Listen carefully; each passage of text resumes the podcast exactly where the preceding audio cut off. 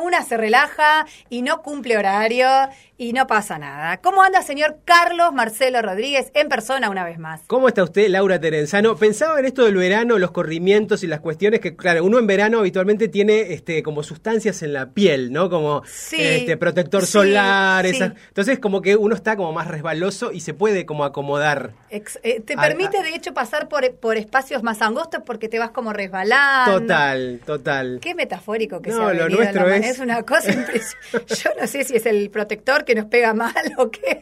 El tema, ¿sabes cuál es? Que hoy vamos a hablar de sinuosidades. ah, por ahí venía la cosa. por ahí viene la cosa, sí. ¿Cómo me gusta que esté Carlos en el estudio? Porque además viene con invitados. Sí. Bueno, el aire es todo suyo, lo dejo, lo dejo y yo me quedo acá de, espectador oyente, visitante. Adelante. Arranco con una pregunta sí. importante, eh, que te la hago a vos, Laura, y se la hago a la gente que está del otro lado también. Preguntar si acaso hay algo más valioso en la vida que parirse de nuevo. La última vez que vi a este muchacho que está acá en el estudio, eh, que lo vi en vivo, a Gonzalo Zavala, fue cantando junto a un grupo coral de Santa Fe, a orillas del río Uruguay. Previamente tuve el, privilegio de producir un par de espectáculos suyos en Fundación Magma y siempre me quedé con la sensación de estar frente a un profesional de proporciones mayúsculas. El tipo tiene todo. Es carismático, es puntilloso, tiene una voz colocada, sentida. Siempre fue capaz, lo vi, eh, capaz de lograr un canal de comunicación directo con la platea. Insisto con eso de parirse de nuevo, porque lo veo ahora eh, cambiando de piel y migrando hacia un proyecto que mezcla electrónica, raíz y cierto páramo personal que solo él sabe dónde ubicar.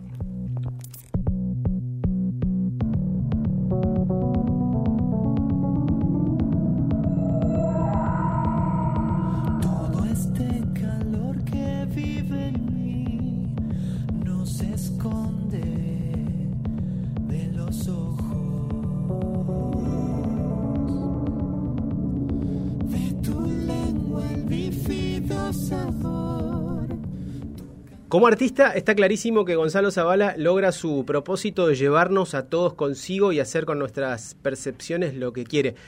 Sinuoso y camaleónico. En el video de Homeotermia, que pueden todos ver en YouTube, logra meterse cuerpo y alma adentro para aflorar desde una realidad bífida, envuelto en escamas, cubierto de una piel nueva y proyectando las consonantes ocultas bajo la dermis de un humedal hay arte y entrega en la pantalla y el sonido. Un cuerpo que se retuerce y una voz que modula, afectada por la microfonía sintetizada.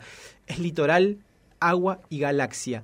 Todo viene de ahí, de ese vórtice que desde musgo, su alter ego, yergue y desde el que proyecta un rayo, una luz, una flor negra que impacta en el medio de tu frente y te hace cerrar los ojos para darte a la misma danza. Ojo con los giros, que el tiempo no para y vas tan adentro que no te das cuenta.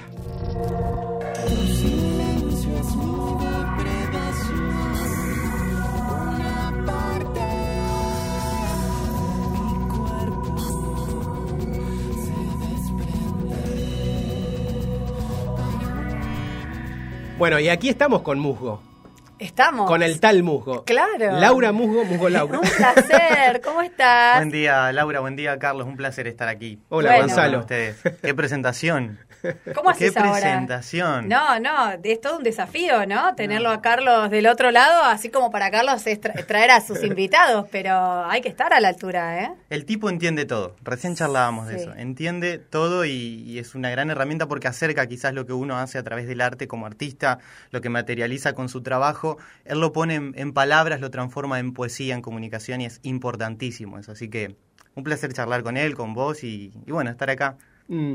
Y para nosotros también eh, es, un, es un placer recibirte, Gonzalo, y además es la primera experiencia que dentro de la columna tenemos a un invitado en vivo. Mirá que han pasado varios, pero siempre han sido mediante grabaciones que hemos hecho previamente y demás. Muy virtual todo. Por todo. por ahora podemos algo de presencialidad, no sé por cuánto tiempo. Eh, Está complicada, aprovechemos. Sí, total.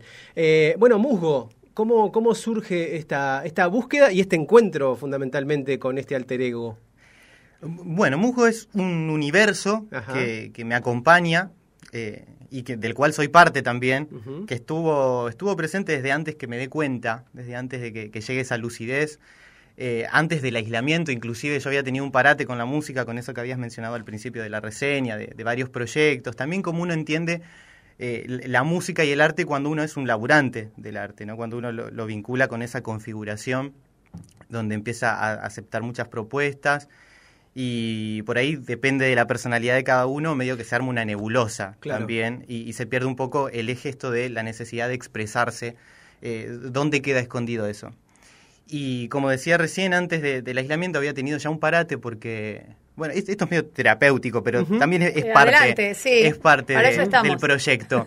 Eh, había tenido un, parate porque no me encontraba, no, encontraba esa necesidad de, expresarme que lo, que lo pudiese materializar con la música que venía haciendo, más que con la música, con los medios. Ya también este, una cuestión política de cómo se plantea lo escénico, de cómo se plantea la industria de la música con la ferocidad que a veces eh, eso implica socialmente.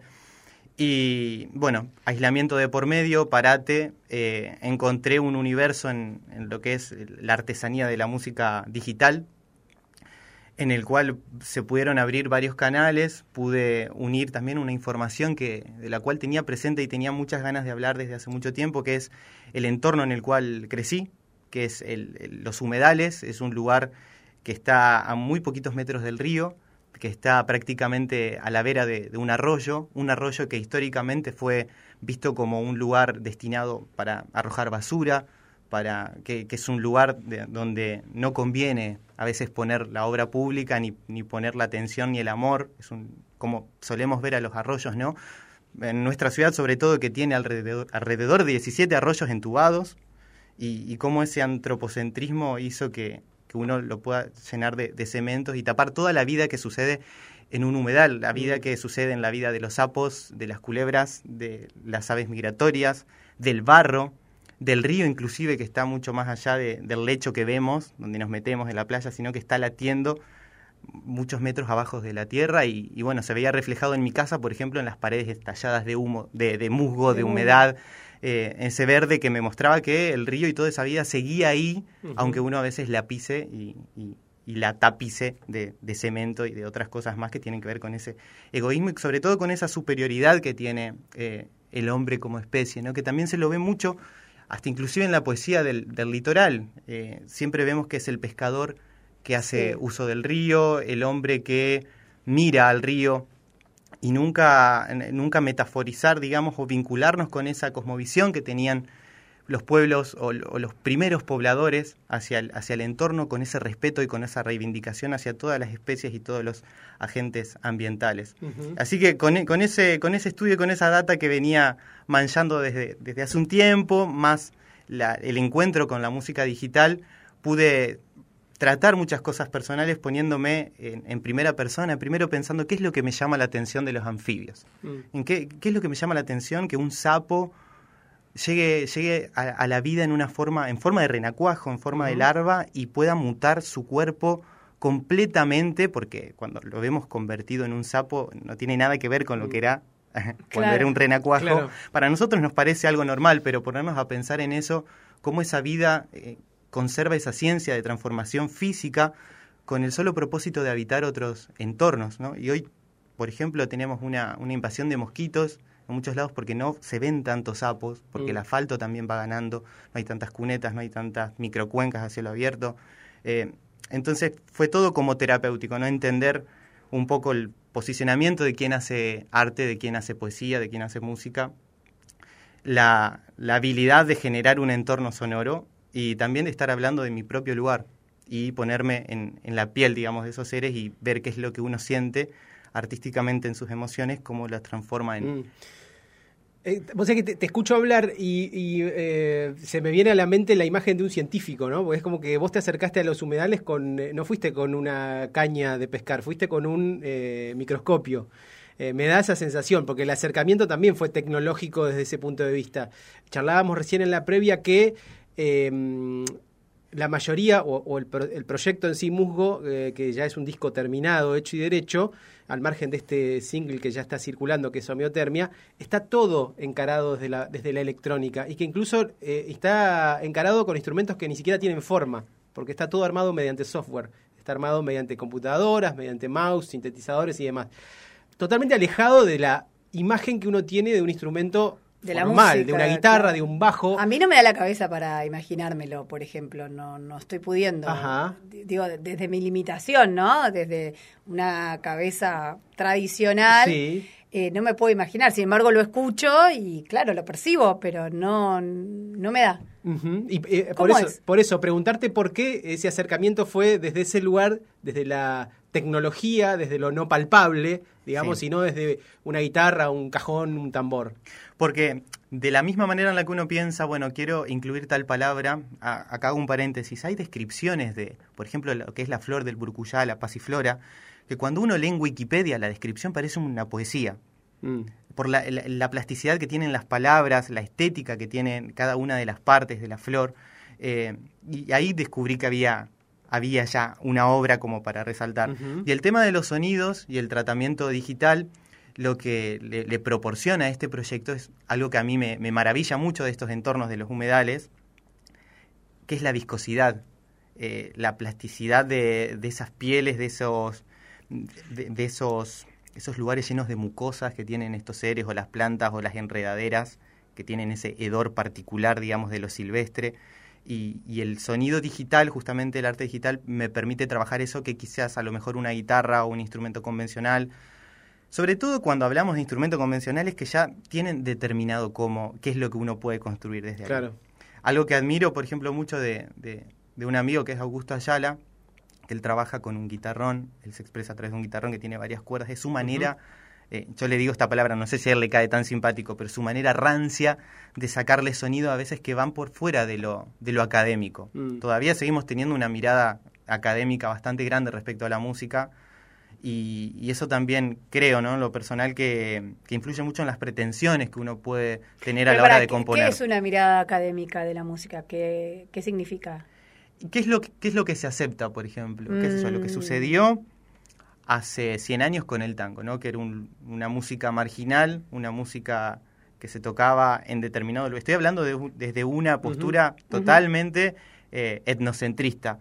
Hasta que sucedió, sucedieron procesos, acontecimientos de que hoy en día el tango se exporta, se lo vende en los grandes salones, está todo como higienizado. No, eso cuando lo acepta la academia. También tuvimos algo muy parecido este último tiempo con la cumbia. Eh, lo que era el principio ¿no? del, del, de la presentación de, lo que era el género desde la industria hasta lo que es hoy en día de sinfónica. tiene que ver con los consumos culturales, claramente. Desde ese lugar pienso también en la, en la latinidad que se vende y se exporta. ¿no? Antes, vos decías, veías eh, un ejemplo de lo latino en una película norteamericana y te ponían, te ponían un mariachi bailando tango. Claro, claro. mezcla eh, sí, sí, sí. o al Che Guevara presentado como un rockstar. Eh, hoy día la latinidad está representada y abierta por un montón de otras cosas. Ya puede ser Ricky Martin, pero también puede ser Alejandro González Iñárritu haciendo Amores Perros. Este, hay como una amplitud desde, desde ese lugar. La, llegada de determinados públicos culturales hace que también se produzcan esas aperturas. Exactamente. Y también hay, como, vos decías, también hay una expectativa de qué es lo que se espera que sea mm. latino, mm. qué es lo que se espera que sea litoral. Claro. Eh, yo, por ejemplo, me siento, como decía el, el, amigo, absolutamente hablando del litoral sin sentirme que estoy haciendo un chamamé o un rasguido doble o vistiéndome de, de. Pero lo que esperamos tiene que ver con lo que históricamente nos mostraron, ¿no? Por eso es, es importante que se empiecen a mostrar otras cuestiones de la latinidad del litoral, de la mujer, digamos, desde donde lo mires. Es época de construcciones. Claro. Es, momento de construir también ese tipo de cosas. esperás lo, que, lo único que sabes que existe. Ahora, si te muestran que hay otras cosas para esperar, empezás a esperar más. Pero necesitas que te lo muestren. Exactamente. Y hay una gran responsabilidad también de cada uno que es estar abierto a recibir las cosas con, con amor y estar dispuesto a aceptar nuevas formas también. Esto que decías vos recién, yo lo escucho y lo siento eh, escuchar y sentir toda la obra y todo lo que es arte y, otras formas también, entender que hay intensidad en la lectura de poesías, entender que hay... Eh, y bueno, y eso tiene que estar también promovido desde alguna parte responsable de la cuestión. O sea, también es una responsabilidad nuestra aceptar nuevas formas, recibir con amor. Mm. Eh, bueno, bien. Bueno, ¿cómo seguimos? El muchacho trajo guitarra. Claro. Porque mucho, hablamos mucho de la electrónica y demás.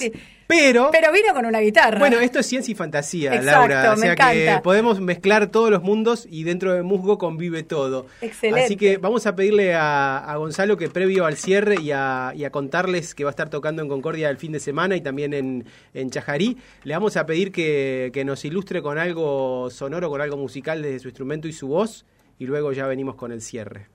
Bueno, lo curioso de esto es que los, las canciones del, del proyecto, las que me acompañan ahora, no las hice con, con instrumentos ni con guitarra, ni es que fueron compuestas con una base primero con un piano, ni, ni siquiera con justamente con un teclado MIDI, sino todo con mouse. Con, con, el clic. Y cuando tuve que llevarla a la guitarra fue como aprender una canción de cero, entender, ¿y esto en qué tonalidad está? ¿Qué, hago, ¿Qué hago acá? Siempre uno se preguntaba, ¿qué es lo que hace Tom Jobim acá? No, acá es ¿qué hice? Claro. y... que sería como un proceso inverso? A lo que por ahí tradicionalmente nos cuentan, que es, bueno, primero la composición con instrumentos mm. tradicionales y después la digitalización. Ahora es al revés. En este caso es inverso. Es inverso, totalmente.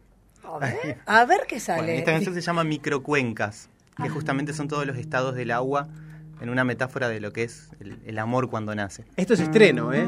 Vamos a decirlo. Exclusivo de Radio Ciudadana. Total.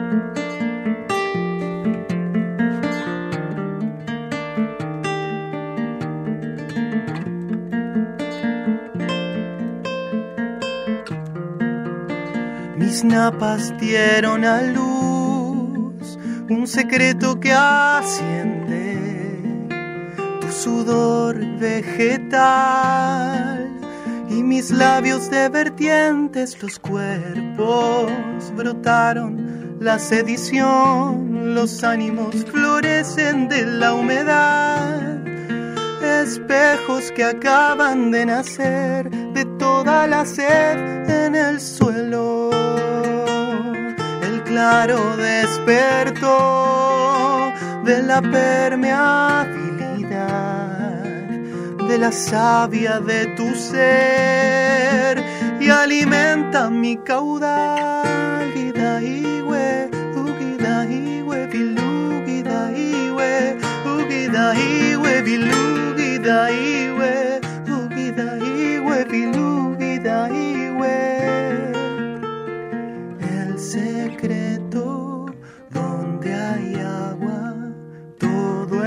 el suelo corre en mí, en el cuerpo corre el agua, todo el suelo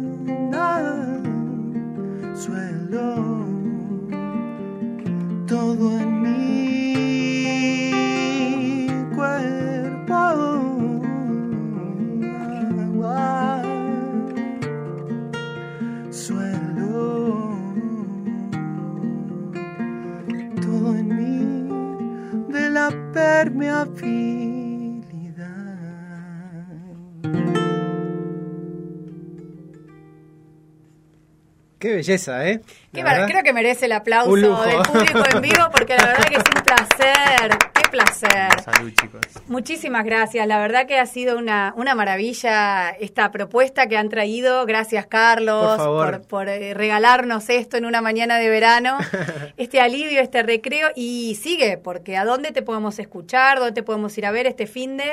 Bueno, en las plataformas, bueno, en Instagram nos encontramos con mi perfil que es musgo, guion bajo, guion bajo, guion bajo, pero ya poniendo musgo, guion bajo aparece.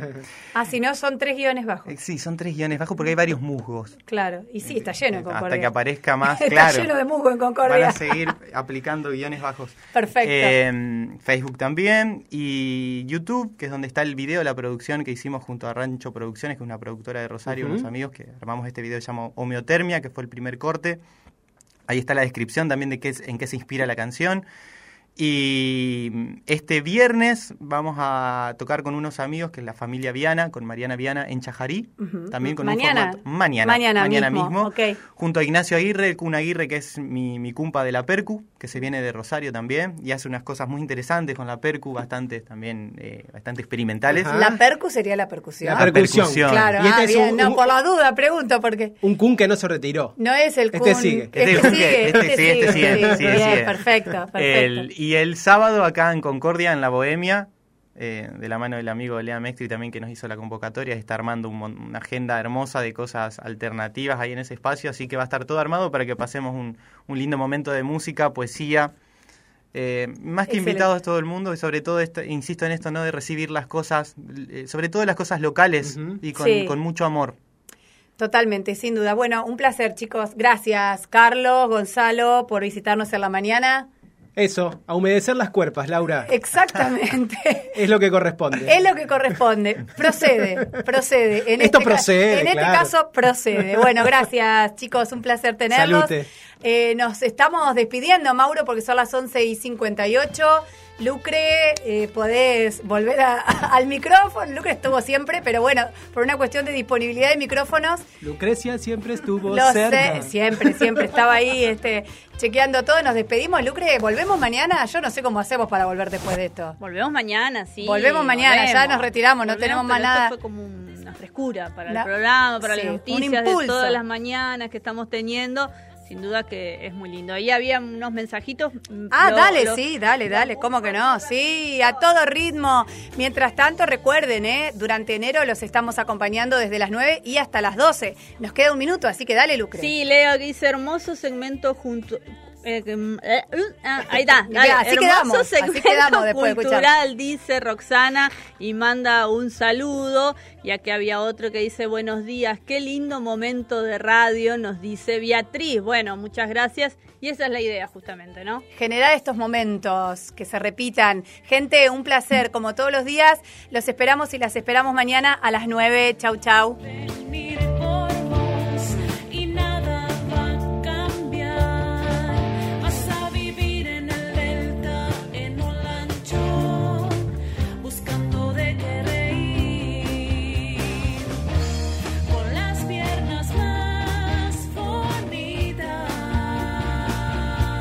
Inicio espacio publicitario.